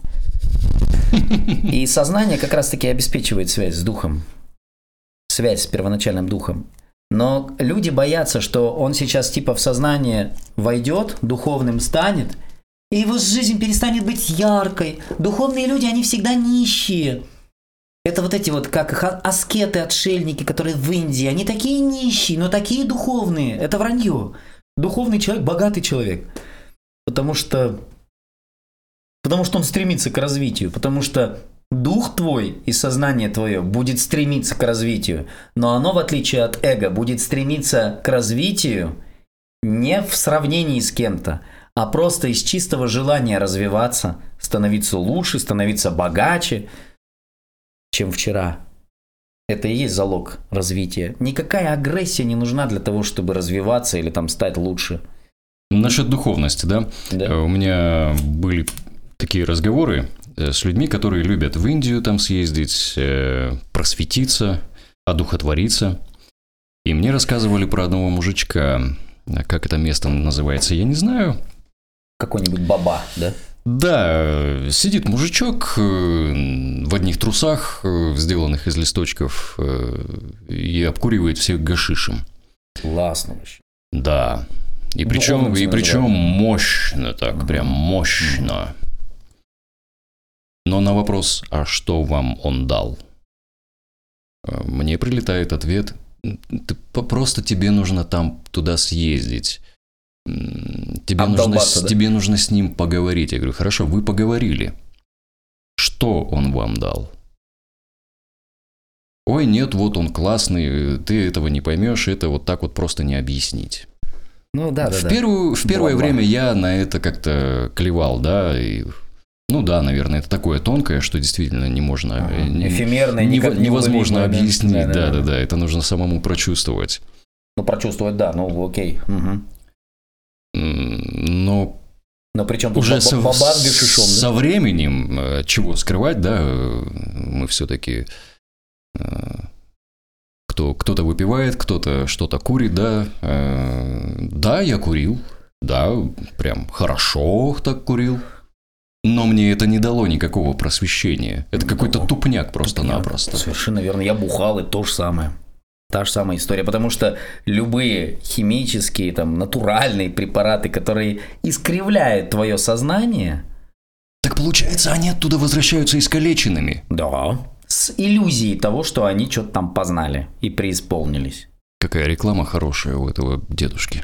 Дя- Сейчас, дядечки, да. Поезжайте все туда, не знаю куда. На самом деле, только чистое сознание способно на связь с духом. Только Что, чис- зна- что значит чистое? Не замутненное ничем. Препаратами. ты имеешь Препаратами, виду? да. Почему, допустим, есть э, индейская, да, индейский шаманизм индейцев Америки, и они там, я не знаю, с какой периодичностью они это делают, но они то ayahuasку употребляют, О, кстати, то тоже, да. пиот употребляют, там, Распи- распиаренная вытяжку вещь. из кактуса, короче. А мне в этом случае очень нравятся бурятские шаманы, которые говорят, что да никогда в жизни ты на, на пьяную голову, а пьяная голова, в смысле, это под, под воздействием... Опьянение, да, любых. Да, наркотическое, неважно, там, алкогольное опьянение. Не суйся туда вообще. Если ты туда реально попадешь, тебя так по башке шарахнет. Потому что, во-первых, вибрации другие, а во- во-вторых, ты не вывезешь просто всего твоего объема. И в, буд- в буд- в, ну, вот этот буддийский шаманизм, который, да, бурятский шаманизм, там запрещены вообще любые эти состояния. Шаманы этого не делают, они только на чистую туда ходят. Почему? А потому что сознание чистое, потому что только чистое сознание обеспечивает связь с духом. А грязное сознание, это уже там про сознание речи нет, там э, будет галимое эго, там частоты совсем другие, ты ими не управляешь, ты ничего сделать не можешь с ними. Ты не, нахуй, ты не контролируешь себя вообще никаким образом. Ну о каком сознании может идти речь, если ты с собой не управляешь и себя не контролируешь? Сознание это абсолютное управление и контроль. Ну да, я в итоге и пришел к тому, что никуда ездить не надо. Конечно. То, с чем работать, вот оно у меня в руках, Мгм. вот оно мое тело. Это здесь и сейчас. Ну, это Жека тоже наш заявляет. Он собирался к Далай-Ламе съездить в Тибет. Тут я его что-то спрашиваю, что ты поехал в Тибет к Далай-Ламе? Он говорит, да нафиг. Что-то я, говорит, сначала подумал, ехал, потом думал, нафига здесь пахать надо, чего мне туда ездить? Тут хватает учения, он земля благодатная, ходи работай, дела делай, развивайся. Че тебе куда-то... Кто говорит, я к нему приеду, что он мне скажет? Хорошо, он мне что-то скажет, что я пойму из этого, что он мне скажет? Или как я это пойму? Да все это фикция. А потом мне еще очень нравится, когда, ну, говоря о восточных учениях, о неверной трактовке, скажем, восточных учений, все стремятся к нирване, выйти из цепи перерождений, чтобы что? Чтобы ничего не делать. А, лентяи. Лентяи, да, чтобы, чтобы ничего не делать, им мнится, то есть у них есть иллюзия, что когда, то есть они этот путь закончат, там можно будет ничего не делать. Типа всегда. Ну нет. Там же пахота тоже происходит, этот мир как-то вообще управляется кем-то. Кто-то за ним следит, кто-то же это делает. В этом бардаке хоть какой-то порядок поддерживает же кто-то. Ну, там ни- ни- ничего не это. Это школа творений. Земля – это школа творения. Мы здесь все учимся творить. Именно поэтому импровизация отвечает на вопрос жизни. Как жить? Твори. Твори просто. Осознанно. Твори осознанно свою жизнь. Но она неосознанно и не получится. Это будет неосознанное, это будет неосознанное творение, это какая-то чепуха. Пока ты не осознаешь, что ты делаешь и как ты это творишь, ты не можешь быть творцом. Но ты прикинь Бога в хмельном угаре, который там творец. В несознанке что-то навертел, как, как Илья Муромец в анекдотах. Но такого же не может быть, это же парадокс. Как понять эту осознанность?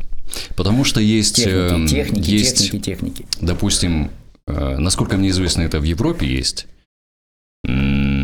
очень странные перформансы, где человек закачивает себе в уретру краску Ой, ой, ой, ой, и выплескивает это на полотно. Зрители сидят, аплодируют, и потом этот шедевр за миллионы долларов продается. Что это в башке у людей происходит? Это филиал Ада работает. А они-то считают это А ты видел, что происходило? на- творчеством. А, ну, это, это дерьмо, это не творчество. Ты видел, что... Это адское, но... Это творчество, но адское. А ты не видел, что происходило на запуске адронного коллайдера? Там Не. к- козлопляски происходили, не видел? Нет. Сидят эти, короче, управленцы, короче, этой Дойчланда, там все такие сидят, типа аплодируют. А там чувак с рогами, с козлоногами пляшет, вокруг него там какие-то голые дамы извиваются, что-то там вытворяют. Это же прям это, экспозиция, просто это демо-версия ада, просто welcome to hell. Ну реально. Так, а почему и- так происходит? А при чем тут вообще коллайдер? Потому что, а я не знаю, какая связь между Или коллайдером... при чем тут козел, да, вот этот коллайдер? Понятно, наука, М. расщепление атомов, Только суть- кварки и прочее. Суть в том, что если ты будешь эго свое напушивать, позволять ему дофига, то эго – это как раз-таки путь к козлам. Это путь во тьму.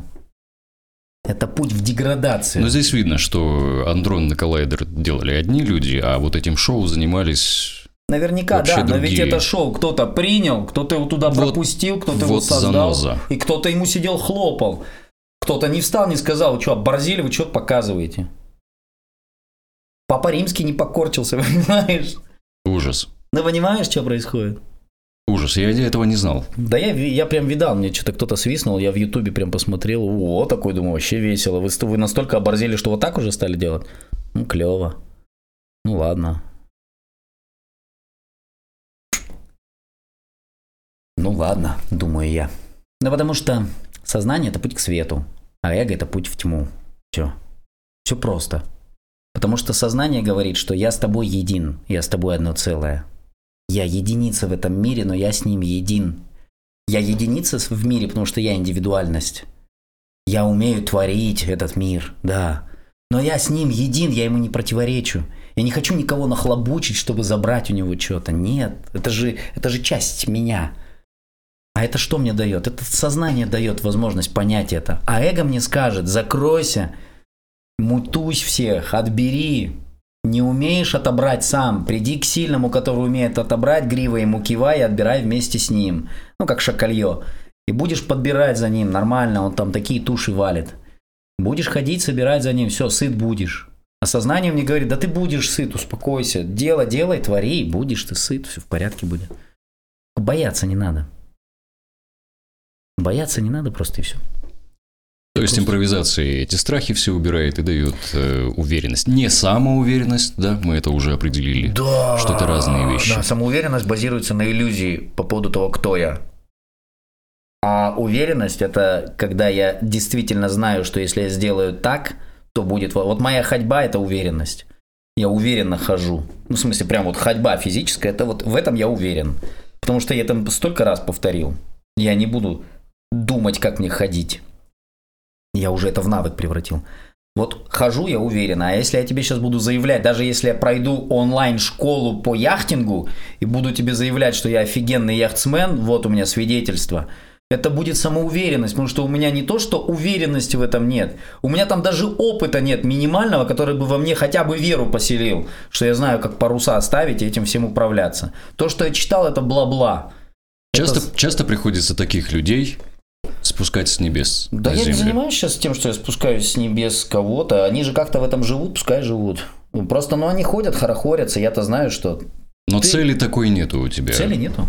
Я просто То знаю, есть ты что- даешь инструменты, а там берите, не берите, используйте, не используйте. Ну, да.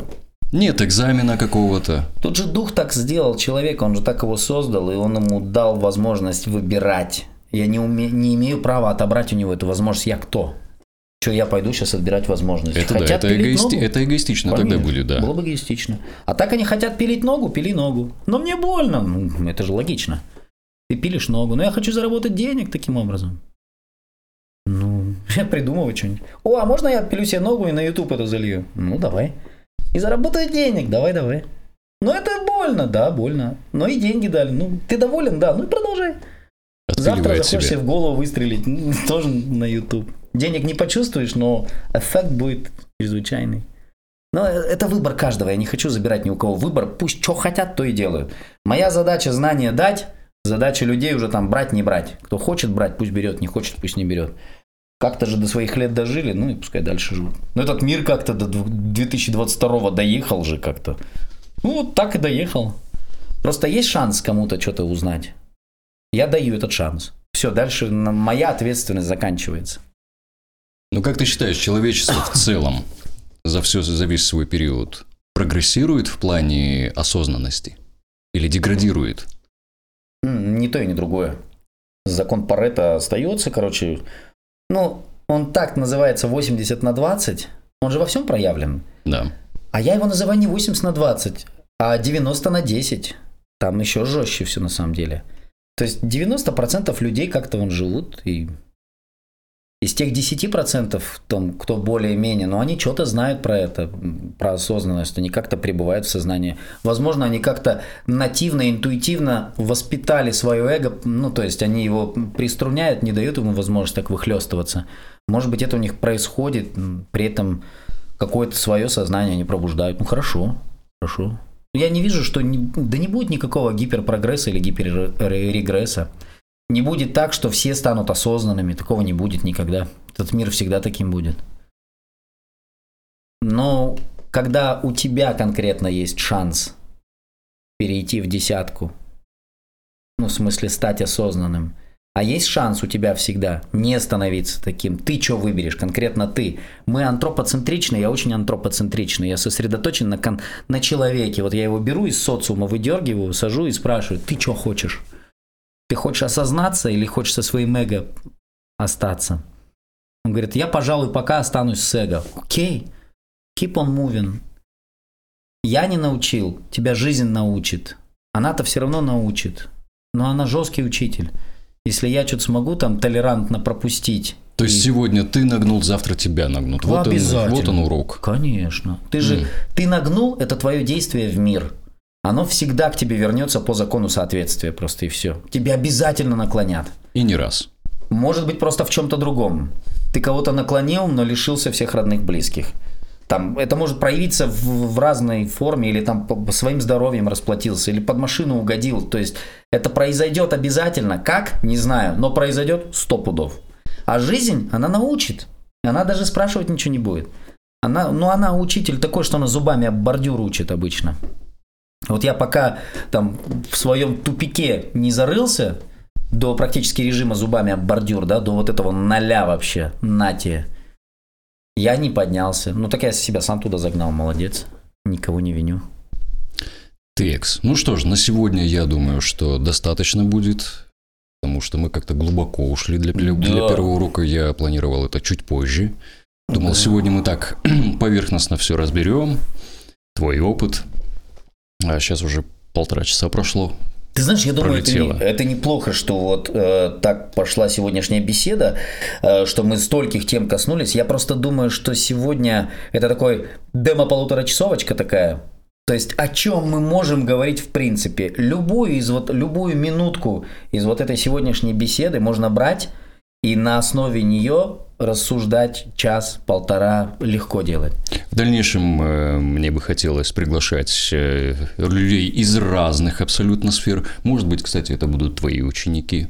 Подумай об этом, кого бы можно было бы пригласить э, и поговорить на конкретную тему, конкретную профессию, может быть, конкретную деятельность в жизни. А, но это мы оставим на будущее. А на сегодня, я думаю, этого будет достаточно на, следующем, по крайней мере, эфире мне бы хотелось поднять вопрос, как связан театр с бизнесом. Все любят это называть бизнес. Ну, пусть, пусть это будет называться бизнес. Театр для бизнеса. Ну, а сегодня с нами был Филипп, Филипп Волошин, э, актер театра, кино, создатель школы импровизации, самой широкой, самой конкретной на сегодняшний день. И я, Станислав Бург. Ну что ж, через неделю, а может быть через две, мы пока еще не выбрали наш формат, да? Да, я думаю, через неделю в любом случае будем отписываться. Ну, вот. мне так хочется. Мне тоже бы хотелось. А, данный выпуск ни в коем случае рассматривать как фундамент образовательный, ни в коем случае. Это больше уже обсуждение твоих лекций, твоих интенсивов, э, поменяй сценарий жизни, импро для бизнеса и импровизационный театр – я думаю, да, и думаю, что даже на этом а, наш формат не закончится, то есть он этим не ограничится. Я думаю, мы будем обсуждать и какие-то политические взгляды, возможно, возможно, какие-то экономические тенденции с точки зрения импровизации. Ну, то есть каким образом, каким образом импровизатор думает о том, что происходит в социуме, в экономике. Э... Кстати, да, интересно было бы позвать какого-нибудь трейдера, успешного трейдера. Ну, maybe, да. Потому что там контроль, там осознанность. Ну, нет, эмоции, там эмоции там эмоции там, эмоции там зажаты, но они потом приводят к стрессам. Это значит неосознанность, это значит, что там зажатое эго, и в итоге лидерство суицида. Короче, это, ну, то есть там нет, там неосознанность. Да, там контроль, но там как раз не тот контроль, о котором говорю я. Но тоже бы хотелось посмотреть с этой стороны на всю эту ситуацию. Угу и мы обязательно взглянем. Ну а на сегодня до свидания. Приятного прослушивания. Будьте с нами, подписывайтесь, лайкайте, рекомендуйте. Рекомендуйте тем, на кого вам не наплевать. Артель папы Карла. Из заготовки к человеку.